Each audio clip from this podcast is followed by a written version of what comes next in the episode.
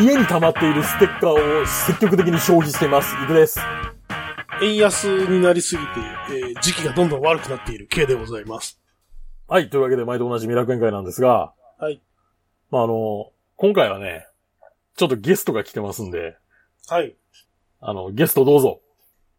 こんばんてん、まさとです。よろしくお願いします。その挨拶は何ですかえ、これは文化放送で、もう20年近くやっている堀江由衣の天使の卵の冒頭の挨拶 です。あの、その天使の卵っていうタイトル、あの、押井守のなんか、ようわからんアニメ の映画となんか関係あるんですかねいや、ないと思うけどな。懐かしいな。天使の卵でまだやってんねや。天玉まだやっどてっちまのす話。が懐かしいんですか堀江優あ、堀江由衣の方が懐かしいで すね。衣。押井井守守はの別映に画の方懐じゃなかしくくてはない。。 はい。いや、でも古い映画やしさ。まあね。いやー、ね。はい、いいです。 いや、ステッカーなんですよ。はい。うん。もらうじゃないですか。はい。で、基本的に僕は、あの、母親から、はい。シールを貼るのは悪って教育を受けてるんで、はい。あ の、貼れない病気なんですけど、はい。それでも、あの、なんていうか、貼ろう。どこに貼る原付きのメットとか。ああ、いいっすねう。ん。あの、イキリ原付きメットになっイてキる。リ原付きメットになるね。 はい。あの、新イキリ原付きメットになってるんで、今。あ、そう。あの、前の。え、ベタベ。タ貼ってるってことベタベタ貼ろう、みたいな。おー。そのうちあれですね。そのうちステッカーボムみたいになるんじゃないなるんかな。まあでも、まだ全然やけど。あ、そう。まあなんか、でもさあのま FC 元とか、ハリケーンとか。ヘルメットみたいなさ、丸いやつに貼ろうとしたらさ、はい。くしゃってなって。はそう、なんか、シワがいくやん。まあ、大きさとその、なんていうか、うん。場所によってはね。なんかそれが汚いなーって思うねんけど。温めながらこう引っ張りつつ、こう、ほう。ドライヤーでね、こう、うん、うおーって。おお。なんか空気入ったら、あれやろ、ライターとかで軽く炙ったりするんでしょ僕やったら、あれかな、横から、なんか針かなんかで穴開けちゃうかな、そこああ、なるほどね。そうか、その発想はなかったな。に。まあなんか、そういうことはやりますけど。うん。で、K さんは、うん。相変わらず時期が悪いと。うん時期が悪いですな。時期が悪いね。トレーサーのさ、トレーサーのさ、まあ、箱はそう、箱も欲しいんやけど、はい。あの先週の話の続きな。ーうエん。ンジンガードとかね、あ、エンジンガードね。ううんエンジンガード欲しくて、であのーエンジンガードが欲しいんじゃなくて、あれをつけたいんですよ。フォグランプをね、つけたいんですよ。ん。追加ラあンプあ、をなるほど。台としてほしい、そうそう、ね追加ランプをつけるためには、ステーがいるわけじゃないですか。はい。もうそれのステーとして、その、エンジンガードのパイプが欲しいと思ってるんですけど、にもかかわらず。そうね。FC 元とか高いからさ。 どうしようかなって思うよね。 FC 元でも高なんのかあ、まあ、でもそうか。いや、円換算してくれるん円で、しょ円ユーロ取引ってどうなんて思って。でも、ユーロだって円安じゃないですか。まあ、円安傾向であることは間違いない。あまあ、ユーロドルやと、あの、ドルがめちゃ強いみたいなーはいはい。のはあるんやけど、まあ、円が、円が一人負けですか一人負けですからね。ら。はい。どうだろうな。ほんまに、でも、量的緩和したらみんな死ぬんかな。どうやろ量的緩和やめて、 金利上げますって言ったらみんな死ぬんかな。う確かに。なんかみんな死ぬ死ぬ言うてるけど、そうそう、ほんまにそうなんかな。ほんまにそうなんかっていう気はするよな。うん。まあわかんえ今、ケイさんが言ってんの、何、どういうこと説明して。はいや何だら緩和外外外国からバイクのパーツを買いたいけど、うん。円安で、うん。あの、値段が上がってしんどいっていう話です。そこまでは分かっている。うん。あ、量的緩和のについてあ、。それそれそれそれ。あーはい。量的緩和の停止についてっていう話。なるほどね。うんだから今だからそのインフレ、まあ日本はそんなにインフレなってないけど、外国はいっぱいインフレなってるから、うん。いや、お金を供給する量を絞っ全体的にお金を供給する量を絞って、はい。インフレを抑えようとしているんだけれども、うん。世界中はそうしてるんだけど、日本だけはそうしてなくて、うん。だから、えっ、と、その日本、ヨーロッパだと、ヨーロッパ、アメリカだと、えっ、と、債券を買ったら2%ぐらい利子がつくけど、日本だったらつかないんですよね。うん。うん。はい。分かってる。だから、はい、円を持っている人は、円を売って、うん。ドルとかユーロをを買って、あそあ、れではい。ドルとかの債券を買った方がうん2%の利子を得られるからっつって円がどんどん売られていると。はい。だから、本当は日本もその、その流れに乗った方がいいんじゃないのっていうあれがあるんですけど、うんうんただ、はい。お金の供給量を絞ると、一般的には、あの、庶民は生活が苦しくなるんで、なるほと言ど。われてるんだけど、それってほんまにそうなんかなっていう話を今しています。うん。で、でも今のもあんまり十分苦しいからな。余計苦しなんちゃうんみたいなことですよ。なるほどね。でもあれでしょ、だからお金苦しい、いや、その、苦しなるのは基本的にはお金借りてる人でしょ。そうそうそうそうそうそう。だよね。借りてるというか、借りざるを得ないといううんかう、ん今から借りる人っていうか。そう。いや、まあで住宅も、その住宅の、販売コストとかが減るっていうあのはあるかもしれんけど。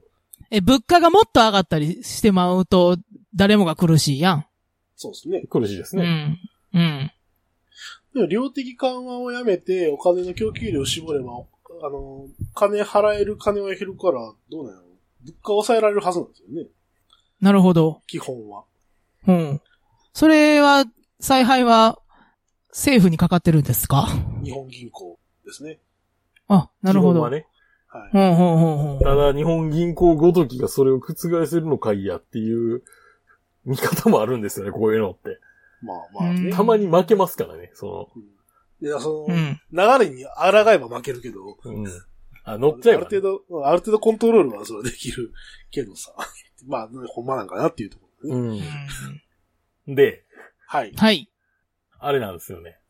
K さん、なん、なんか、俺、これなんか、よう知らんねんけど、これ。なんなんあ、そう。信玄餅うん。信玄餅知らんの信玄餅って見たことあるんかな、俺。あるしょあ、で、も、どんな餅か説明しろって言われたらできへんかな。あの、えー細長いやつ、細、うん、まあ細長い、ね。若干細長いね。で細形長い状、形状っていうかその、何パッケージの見た目は、はい。あのーほら、えっ、と、鬼滅の刃のあのー有名な柄あるやん。おほほほあの、緑と、緑と黒のほほ。一抹模様。一抹模様みたいうんうんな。うんうんこれ名産品名産品です。お土産ですね。何県のえー、長、長野、ん山梨か。山梨。山梨。うん。あれの赤い、赤いやつの巾着に入ってるみたいな感じうーん。の見た目なんですけど、な、中身はね、あの、うんきな粉がかかった餅が、はい。きな粉がかかったちっちゃい餅が、えっ、と、まあ、トレイに入ってて、うん。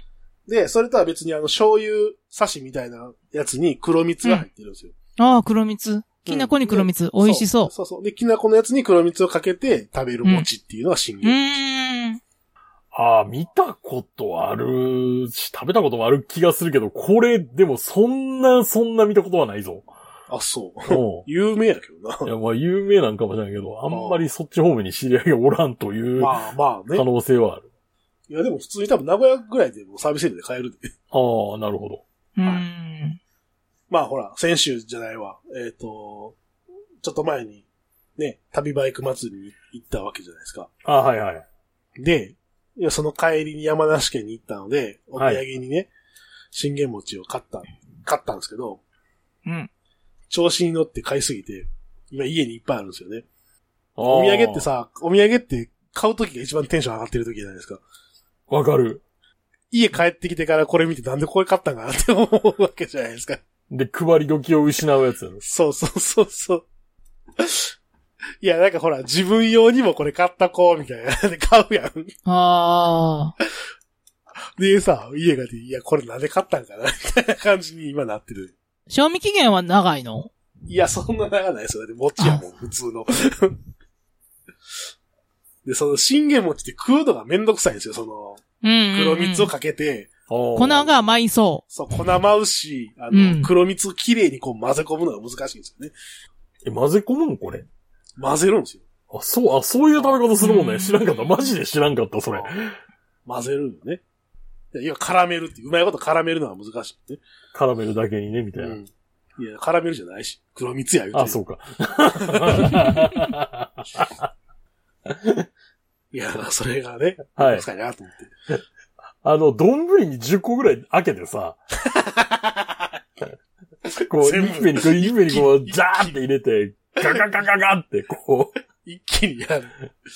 案外でもその方がうまいとかあるんちゃうあの、なんか、ご飯、なんか、いっぱい炊いた方が美味しいとか言 うやん。まあね、確かにそうかもしれん。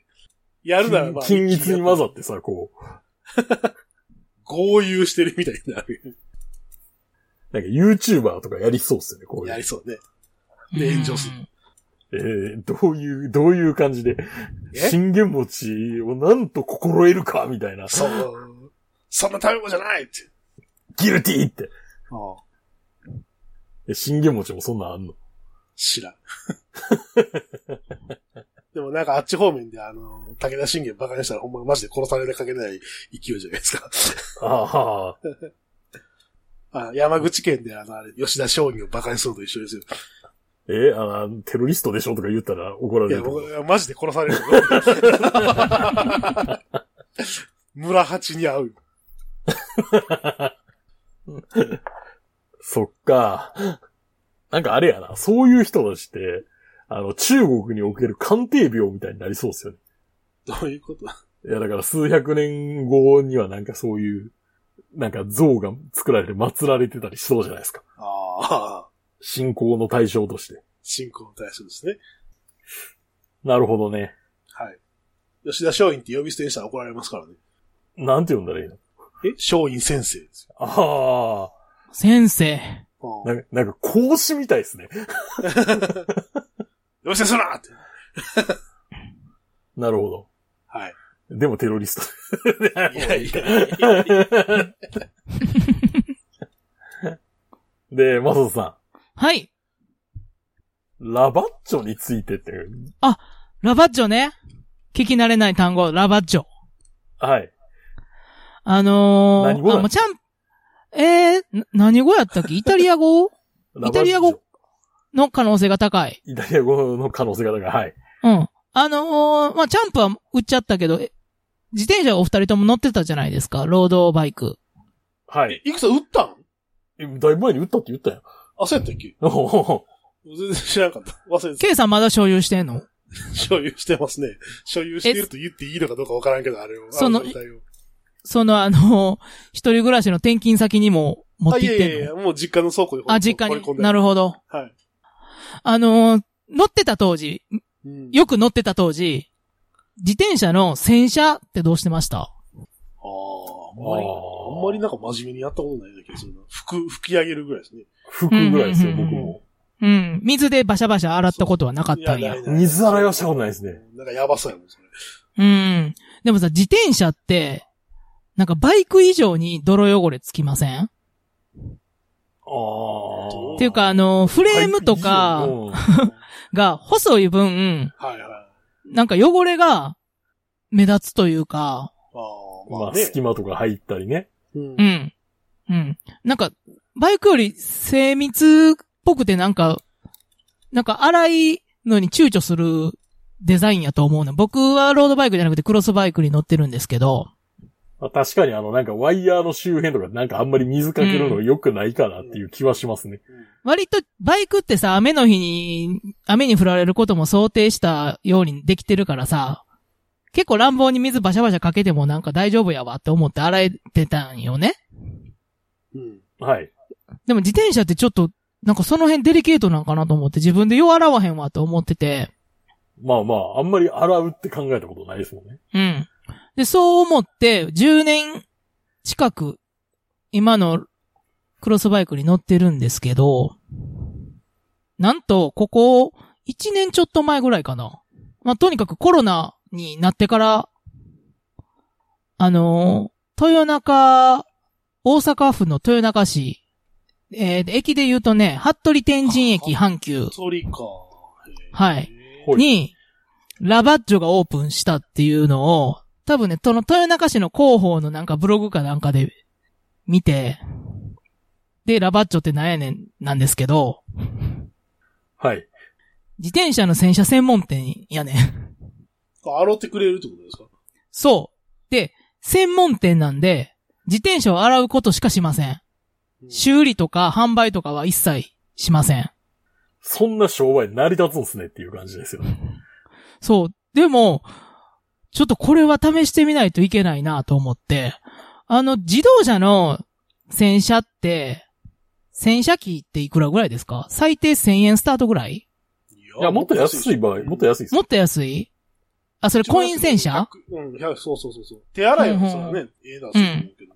コイン、えっ、と、あの、自動のあの、マシンあるやんか。マシンですね。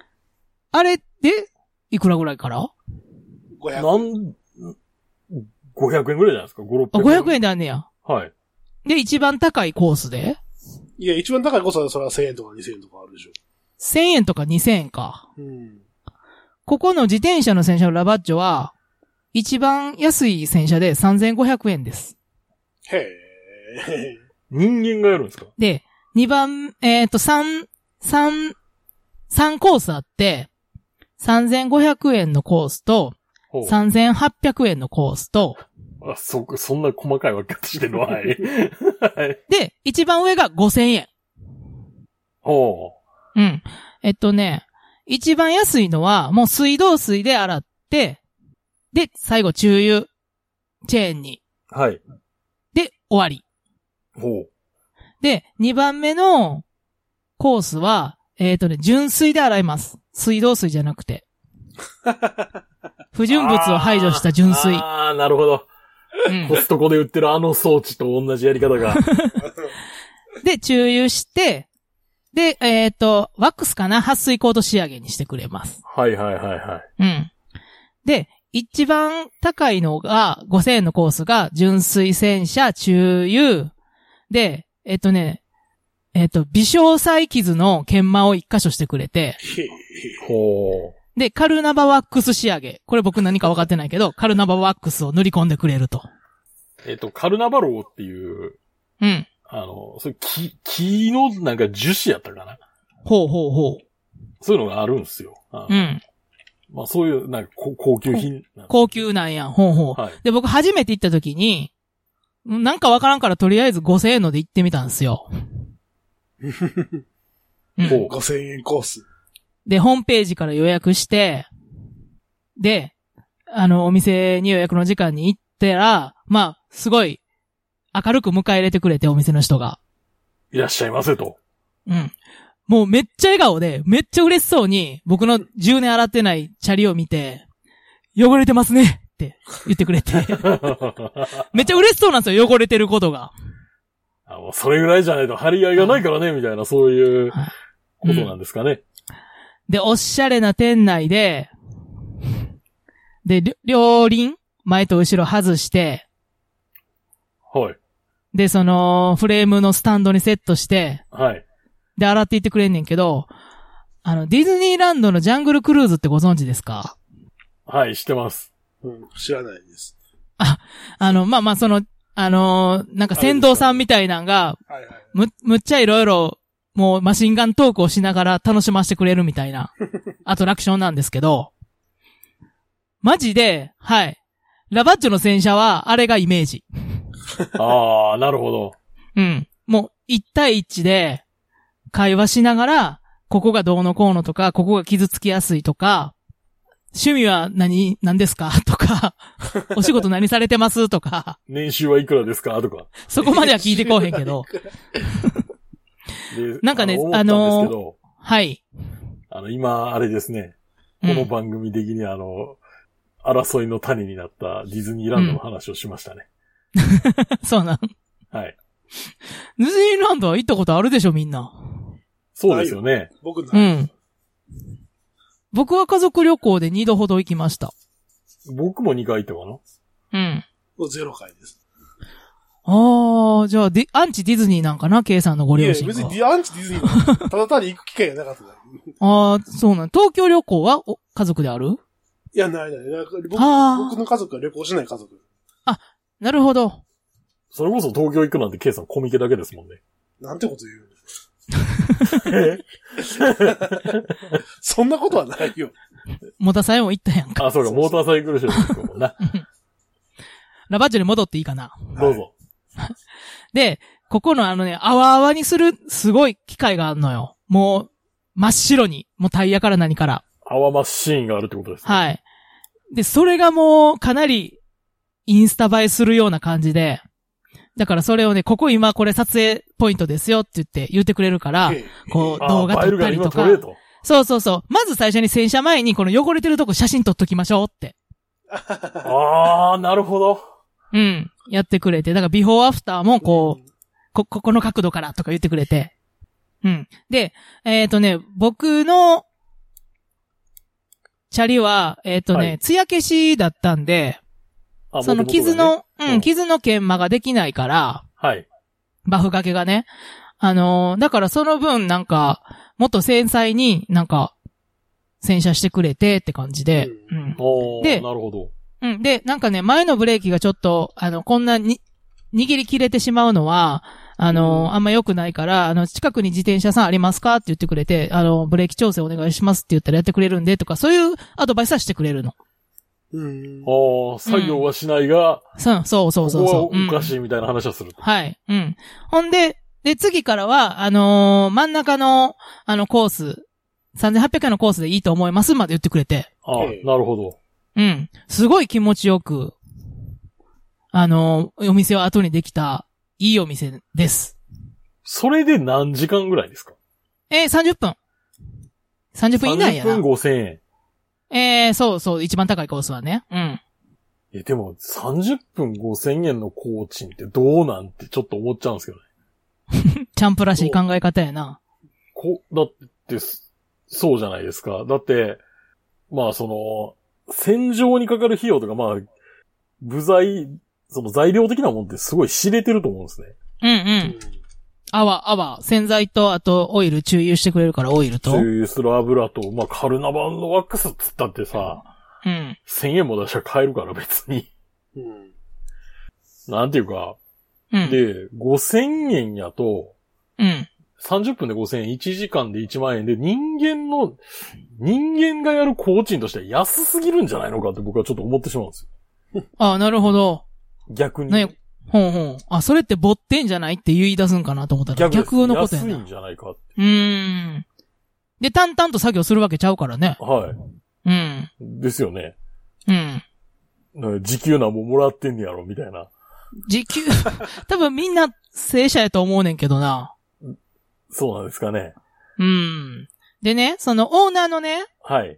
経歴が、えー1993年生まれ。わっけ。若い言うても、でも、30ちょいやで。そうやねまあそうそう、そうやけど。まあまあ僕ら3人よりかは全然年下ですけどね。えっ、とね、体育大学の自転車競技部、在学中より、えーイタリア籍の自転車ロードスレースチームのメカニック研究生として、こう帯同したと。ほで、大学卒業を機にそのチームの専属メカニックとして就職。う。ああ、テクニシャンってやつですね。はい。えー、で、2014シーズン、2015シーズンは三大ロードレースの一つ、ジロでイタリアに参あ戦。うあん、自動でで、いたりシねー、。はい。で、シーズンオフの期間に日本帰ってきて、個人で洗車サービスをスタート。あのーキッチンワゴン的な感じで洗車ワゴンみたいなのを作って、えー、ああ、うまいな、やってたんだその考え。あはで、2019シーズンをもってチームを引退し、えーラバーチェの本格事業化に向けてプロジェクトを立ち上げたということですね。ー なるほど。はい。で、この度、今年、ラバーチョ東京オープンしました。やったね東京。進出で、東京進出。はい。えー東京都江戸川区、えー、なんて読むんやろう。中火災いや東京の地名とか言われましたよ。ちょっと待って。火災ね。中火災。これ読んで。火災、火災。中西ですね。中火災。はい。うんにオープンしてます。あの、気になる方は調べてみてください。すぐ出てくるし、YouTube とかにもみんな YouTuber が、自転車系の YouTuber みんな行って洗車してもらってんのよ。上げまくってるから。群がってる。群がっとるな、まあ、うん自転車の YouTuber って多いからな。うん。なるほど。まあはいそんな、そんな楽しいサービスを受けてきたと。だからバイクの洗車専門店ってあってもいいかなって思ったけどな。あんのかね用品店とかがや、うんあるわ。俺東京にあるって聞いたことある、それ。ええあの、秋葉原のどっかの駐車場の地下でなんかそんなんがあるって聞いたことあるんで。あー、なんか聞いたことあるな。聞聞いたことあるやろあるやろあるやろあるあるある。でも俺5000円でも出すで。いや、5000円やったら安いですっ安いか。うーん、でも1万円は出されへんな。て。いや僕の感覚、 僕の感覚やったらね。あ、でも1年に1回1万円は出せるか。うん、出せるわ。1, 1年に1回1万円。どんだけピカピカになるかにもよるけど。あの、今の、今のもうこれ、これなんか言うたら特性されかねないけど、僕の時間工賃1万6000円ですからね。はい。今はちょっとちゃうけど。それはあなたの会社が暴利を貪ってるだけなんじゃないんですかかもしれません。この番組は今バイクに乗っている方、興味だけはあるという方、以前は乗っていたという方、ただなんとなく聞いているという方、そんな方々にお届けするバイク系ネットラジオです。当番組ではリスナーの方からのお便りをどしどし受け付けております。メールの宛先は楽園会アットマーク Gmail.com、rakuenki アットマーク Gmail.co までよろしくお願いします。また、番組内で紹介したものの写真などは楽園会のブログ、http コロンスラッシュスラッシュ楽園会 .com に掲載しておりますので、そちらもご覧ください。はい、というわけでですね、はーい。まあ今回、まあゲストも来てるんですけど、うん。まあこれが流れる頃には、はい。ライダースインイベントは終わったと。はい。無事解散して、いいやキロについているはず。はい。まあ感想等とか、なんか感想とかあったら送ってくれって。そうですね。コーチやったっけコーチです。はうい。ん。 まさとさんもぜひお越しください。何で行くんですか、僕。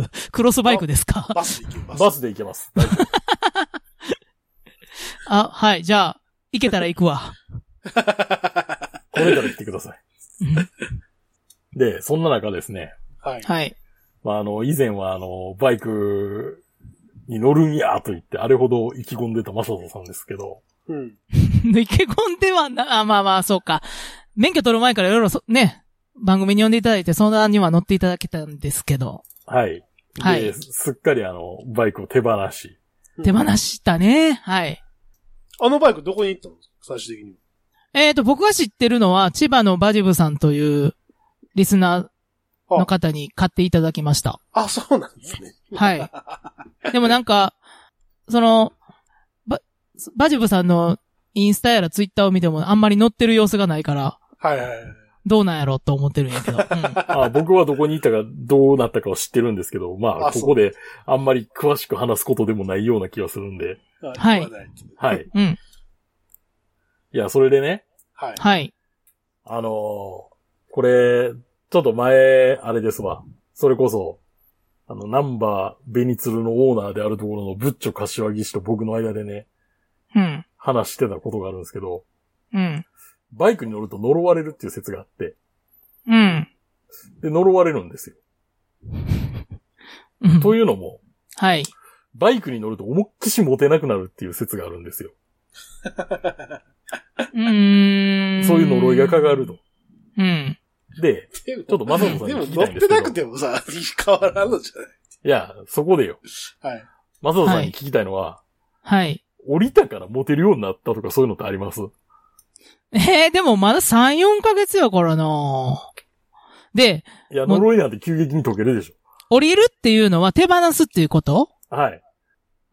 手放してから急激に持てたような気は、あいや、手放したタイミングで、あちょっと詳しくは言われへんけど、はい。モテた。モテます かまあまあ、うん。ある女性と知り合った。あー、やっぱあれですね。うん。呪われますね、バイク。で、でも、でもごめん。あの、 普通にバイク所有してる間にも、ちょめちょめは何個かあった よ。あ、そういう話しないでください。あの、ああそうですかちょっとなんかはあのまいや、まあまあまあ。あ まあまあまあまあ。い。うん。なんていうか、いや、の、呪いが、なんか、かか、溶けてるんちゃうかなと思って。 なんか変化があるかなと思って聞きたかったんですよ、これ。あ、まあでも今年ちょっとびっくりをするような衝撃的な出会いはあったな。バイクをほんまに手放した、お同じ月か、それぐらいに。もちろん後やで。やはり、や はり、我々やはりは、我々は。呪われているの呪われている。うん。関係ないと思うけどな。関係ないかな。あ個人の資質個人の資質じゃないですかね。もうそれはバイクに乗ってることをひた隠しにして、普段の生活を送ってもあかんねや。あ、ダメだと思います。それ単純にお金を使うところがさ、バイクいがやそうなんですよ結局そうなんですよ。金と時間を無限に吸い続けるんで、バイクが。バイクはね。うん。それちゃうかっていう、な、なんか仮説はあるんですけど。だからバイクじゃなくてもスポーツカーでもあかんと思うで、それは。あー。まあ、スポーツカー隣に乗せられるからな。 バイクだって後ろに乗せられるじゃないま乗あ、りね乗、るわけないでしょ、あんなもん。むき出しとヘルメットっていうな、ちょっとな。確かにね。うん。 もう恐怖そのものですからね、そん なもん。今日、その、いや、ちょっと。昔はしたかったんですよ。高校生の頃は、そら、バイク乗ってる方がモテたよ。ね。うん。かな。まあまあ、そら、ガリ弁とか、アニメ好きの女の子でモテ、モテてはないけど、同じような、 まあまあ、やっていうまあまあ、平たく言うとヤンキーにはもモテたよ。ヤンキー女にはね。ねえ。うん。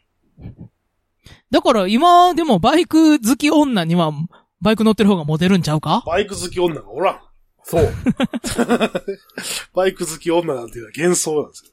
うん。まあ、おったとしても、おたさの姫みたいになっちゃってて。そ、それなんですよね。うん。あんあんま、あんま、あんまその件言わないでください。なんでだ なんていうか、なんていうか、あの、さっきから面白そうな話をしようとすると止めんのはなんでや。い。いや、数少ない女性リスナーに金が売る感じ。はい、わかりました。で、チャンプは何が言いたいのよ。えいや、何が言いたいそういう変化があったかなって聞きたかったんですよ。うん。なんかバイクに所有してても、その人とは出会ってたような気がするけど、まあまあそういうことはありました。なるほど。うん。ありがとうございます。はい。それだけいや、それだけですよ。あ、そう。いや、これちょっとイベント、こういうイベントできひんかなってちょっと思ってんすけどね。どういう意味もっとそれ、いろんな人のそうそうエピソードいろんなを人を集めて集めないとね。そう、あの、ん呪われし者たちを集め てさ、イベントしたいなと思って。なるほどね。まあそういう感じで、はい。呪いは解けたと。そうですね。これさ、はい。で、僕今バイクを降りて、はいもう二度とバイクなんか乗るかと思っててんけど、えっ、と、もう3、4ヶ月経って、やっぱね、バイクじゃないと行きづらい場所ってあるわけよ。ありますね。まあ車でも行けるんでしょうけど。ああ、まあ確かに。うん。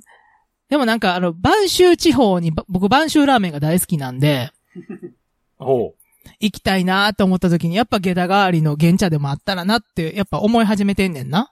う。はい。一応僕、現茶買うかもしれないと思っても、ほ保険は解約せずに、今、なん、なんていうの、停止ししてもらってんねんけど。あ、そうなんですね。うん。だからもしかしたら、まあ、買うか、すするかなと思ってんねんけど、そしたらまた呪いって発動されるわけ。わかんない原付じゃん原付いや、どうかな。うん、原付きでは呪われないかもしれないけど、いや、わかんないですよ。それをなんか、か。程度の差。いや、例えば、むっちゃ、あの、CB125 とかは、ああいう、好きじゃないと乗らへんやつやったらあかんのんちゃうん。あダメでしょうね。あーだから、あれじゃないですか。あのもののけ姫における、あの、明日かぐらいで済むか、あの、たたり神になるか、ど、 ど、の間みたいな話。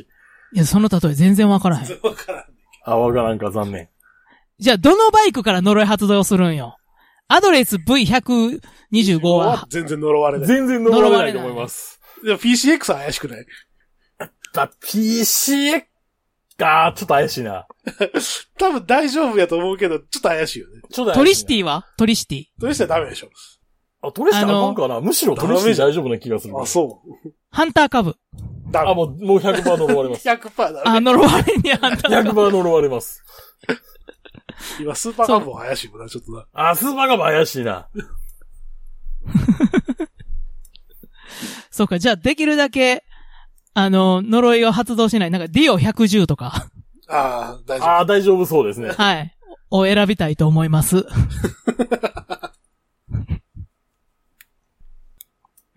で、K さん。夫。はい。 K さんは K さんで、なんかトレーサーが長旅だったので、メンテナンスが必要だったんですよね。そうですね。そのね、2200キロ走ってきたわけじゃないですか。 はい。 2200キロ走ってきて、なかなかないけどな。すごいなな。かなかないし、うんまあまあ地獄のような走り方をしたので、オール高速やし、はい。まあ多分相当、あの、相当多分劣化が進んだと思われると。うん疲れたか覚えてないですな、前。オイル交換したんが。えっ、と、いつも3000キロごと目安ですかと思ってるけど、多分全然守ってないんで、それを。うーん。多分前あった車検受けた時ちゃうかなと思う。車検がいつよ。え車検がだってもうに1年半ぐらい前でしょ。ああ、そんな前か。ああ。まあそんな乗ってなかったけどな。いやいや、まあ言うて乗ってんねんけど。ライダーズインも行ってるし。まあ、ライえじジゃャあもうーンが一番距離食うもんな。 5000、5000は超えてたってことまあ確実に超えてるでしょ。うーん。でまあまあね。で、まあ福岡に引っ越してきて、その、あれ、バイク屋もね、知らないからっていうので、いず行ってなかったんですよね。うーん。ああ、そっか。うん。また一から開拓しなあかんと。うーん。まあちょっとそれ大変やな。うん今回だからちょっと近くの個人経営っぽいバイク屋に連絡して、電話して、オイル交換行けますかって言ったら行けますって言うからさ、うん。乗って行って、交換してきましたと。まうんあ、あの、この収録の一週間後にまたライダーズインがあるんで、長距離に乗ることが確定してると、そうですよね。うん、いうことで、手入れをしとかないとまずいと。まずいまずい。うん。まあ、タイヤは今新品だから、全然 OK やけど。タイヤ交換はどこでしたのタイヤ交換はね、その、ちょっと前に、あの、用品店のラップスっていうところでほう。そのラップスでオイル交換はせえへんかった。え、いや、そのタイヤ交換した時に5時間かかったんで、もうやらないです。ああ、なるほど。はい。うんそ死うそぬう、ほ店ど。名を明かしましたね。 あ、言ってしまった。死ぬほど時間かかったんで、やらないです。ピーって入れといてな。いや、無理や。だって早かったよ。あの、持って行ってさ、はい。うんな何時、何時行けますかって電話したら、あー3時以降やったら行けますっていうからさ、3時に持ってったら、ものの30分くらいでね、ベベってやって、ありました。つってうんあ、オイル交換って予約してから行くもんなのいや、オイル交換の作業自体は別にうん。準備はそんな必要ないですけど、要は、あの、別にね、車、車両が別に入ってたら作業できうないじゃないですかん。。そっかそっか。ほうだから、まあ、、電話して、行けますかって言ったら行けますっていうから。うん。まあ、散髪屋予約するような感じですよね。あ、なるほど。まあ、そのはい方がね、双方スムーズでいいですねそう。そうそうそう。待っててもしょうがないしっていうのは。うん。で、まあ、いい感じですぐパパパッと作業してくれたんで、あの、実は、タウンメイトっていうバイクがあってっていう話で、あ うんあ、それね。前後タイヤ交換してほしいんですけどって言ったら、心よく、あ、いいっすよって。 また持ってきてくださいっていうのが。次は、 ああ、もうこれであれやな。あの、タウンメイト大整備ができるな。そうです ね。タウンメイトが一番使ってるからね。え、オーナーさんいくつぐらいの人あー、ご、50枚ぐらいかな。 ?50 枚か。あ、まあ、でもそれぐらいが一番なんか、うん。っ信頼を受けるっていうか、ね。ね、なんか腕は全然鈍ってないけど、ちしっかり知識は蓄えてきたっぽい年代。若干スキンヘッドでコアモテでしたけど、うーんお。っとと思って。 最初、まあ普通に、普通の人でしうん。なるほど。た。はい。でさ、その、九州だけかもしれないですけど、九州でこの辺だけかもしれないですけど、なんかね、うんあの、オイル、どこのオイルを使ってるかっていう話なんですけどね。ほう。店で、店で持ってるオイルあるじゃん。はいはいはいうはい。んあれのやつをどこで使ってるか、どこのやつを使ってるかっていう話で、なんかブレインズっていうブランド聞いたことあるない、何それないよね、そんなの聞いたこと。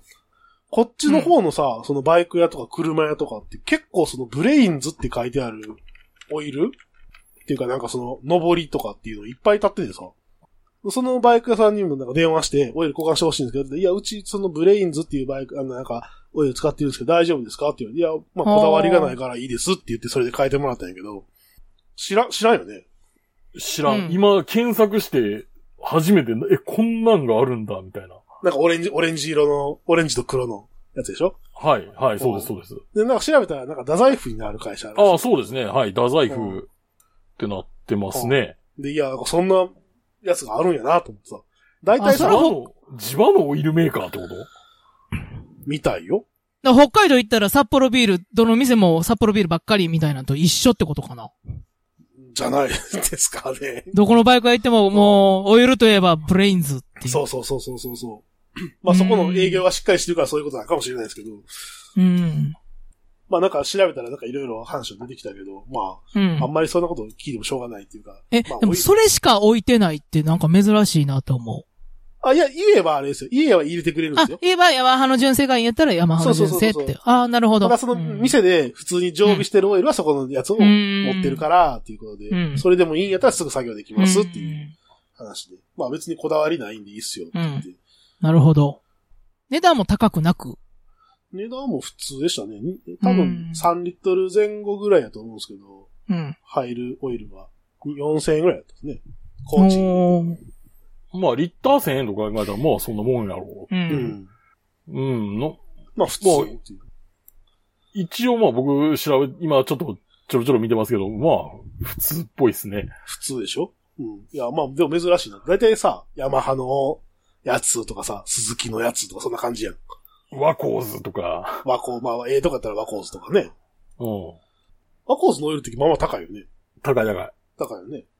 まあ、だからまあ、そんなさ、むちゃくちゃ回すわけでもないし、ねうん。その、なんか常常に限界に挑戦してるわけでもないしさ。うんまあで、、限界に挑戦するにしても、ほんまに、じゃあ何がいいんかって言われたら、うんすまあ、わからんよね。わからんやん、究極的なとこまはあ。ね。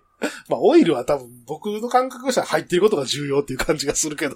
カストロオイルって入れてんの、なんか同級生が自慢してたけどな。ああ、カストロールのオイルもありますね。カストロールね。ロール。カストロホーストのオイルもあるのありうん。まオスすトよ。もツーストも。ん。あれカストロールやったっけど、昔なんかいい匂いするオイル作ってた。。そううそうそうそうそう、あの、何やったっけバニラの匂いがするんやったっけなんか。あのね、その、香料というか、うん。その、まあ、えっ、とね、まあ、これ、話すとな長なるけどいいっすか。うん。あの、いい匂いするっていうのが、あの、レース用のね、A747 っていう、うんあの、なんか植物原料のオイルがあるんですね。ああ。で、それがそういう匂いするんですけど、で、カストロールってなんかそれをね、全面に押し出したかったらしくて、 そうんうんのうん他の、他のツーストオイルでも、うん。そういう匂いにして売ってたん です。うん。うん。だって絶壁とかにみんなそのオイル入れてたもん。あー、はいはいはい、絶壁ね。 うん。なんかすごい久々にそういうことが聞いたなくだ、僕、僕のそ育ちがちょっとバレてしまうかもしれないけど。うん。うん。大丈夫ですよ。僕もあの、チャンバー変えたジョグ ZR に乗ってたんで。絶対ある 最近の話やね、それで。いや、最近で、いや、でもあれ大学卒業直後やからまあまあ、じゃ あ言うてうん。大学卒業して就職してそんなの乗ってんのかよって 言われる。バイク乗ってたな俺そうえパワーヒル入れてたパワーヒル。うんパワーヒル。あパワーフィルにはなってなかったです。くるくるテールはそれはないです。うん。いや、まあそういうね、その、そういうね。なはんか九州独自の、なんかその、文化があるんかなって思ったっていう話。まあ普通ですよ。乗ってみたけど、ちょ、ちょっとだけ乗ったけど、まあ、うん。まあ、それは普通やろうな。こんなん体感できたら逆におかしいよ。まあギア、ギアの入りがなんか、ちょっとガチってなるなって思っただけぐらい。うん。なんかちょっと面白いですね、その話。ね。なんかあんのかな他の土地も、そのご当地オイル。あるかもしれないですよ。多分。沖縄とかあるんちゃうありそうよね。あ、そう、俺こないださ、YouTube 見てたら、はい。あの、沖縄では、あの、あれよ、クレ556じゃなくて WD40 が主流って聞いて、なんなんそれ WD40。 WD40 って知らんあの、黄色と青の潤滑剤で、アメリカではやたら使われる潤滑剤なんやけど、そう、知らんな。でも、えやってることはあの556と一緒なんやけど、はいはいはいはい。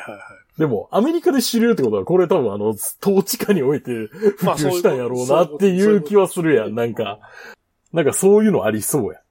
米軍が使う、米軍が使ってたからあれじゃないそうそうそう安だかく、ら安く大量に入ってくるとかそういうこ米軍がそもそも商業的な流通経路が全然違うとかで、と。はいはい。それで普及してるとか、そういうのありそうや。だからそのあれでしょ ?A&W があるからとかそういうこと。ああ、そうそうそうそうそうそう。あの、牛乳が実は1リットルじゃないとか。 あ、そうなんや。あワンクォートなんですよ。沖縄あ、そうなんや。うガロンで計算されてるわけん。。ガロン計算やって。じゃあそろそろ告知行きましょうか。 そうですね。はい。わざわざ来ていただきましたから。 もう今、今週も5分以内で済まそう。はい。はい。あのー、チャンプと二人で、えー、もこもこパレードの古巣、はい。ナンバメイズルでイベントをします。僕、本当に自分のやってたラジオやめて、もう2年とか経つんで、久々に人前に出ます。もうなんていうか残党みたいなもんですからね。 はい。えー、9月28日の水曜日、えー、オープンが19時、えー、スタートが19時半、えー、料金1000円となってます。えっ、とね、えー、先週の告知ちょっと言わ、言えなかったんですけど、配信イベントなので、これ会場に来ていただけなくても、えーツイキャスの有料配信で見れます。えーこれも、えー会場料金と一緒で1000円。で、えっ、と、アーカイブが2週間残るんかなはい、2週間残りますね。うん。なので、その、その時間に見ていただかなくても、後からでも見返せます。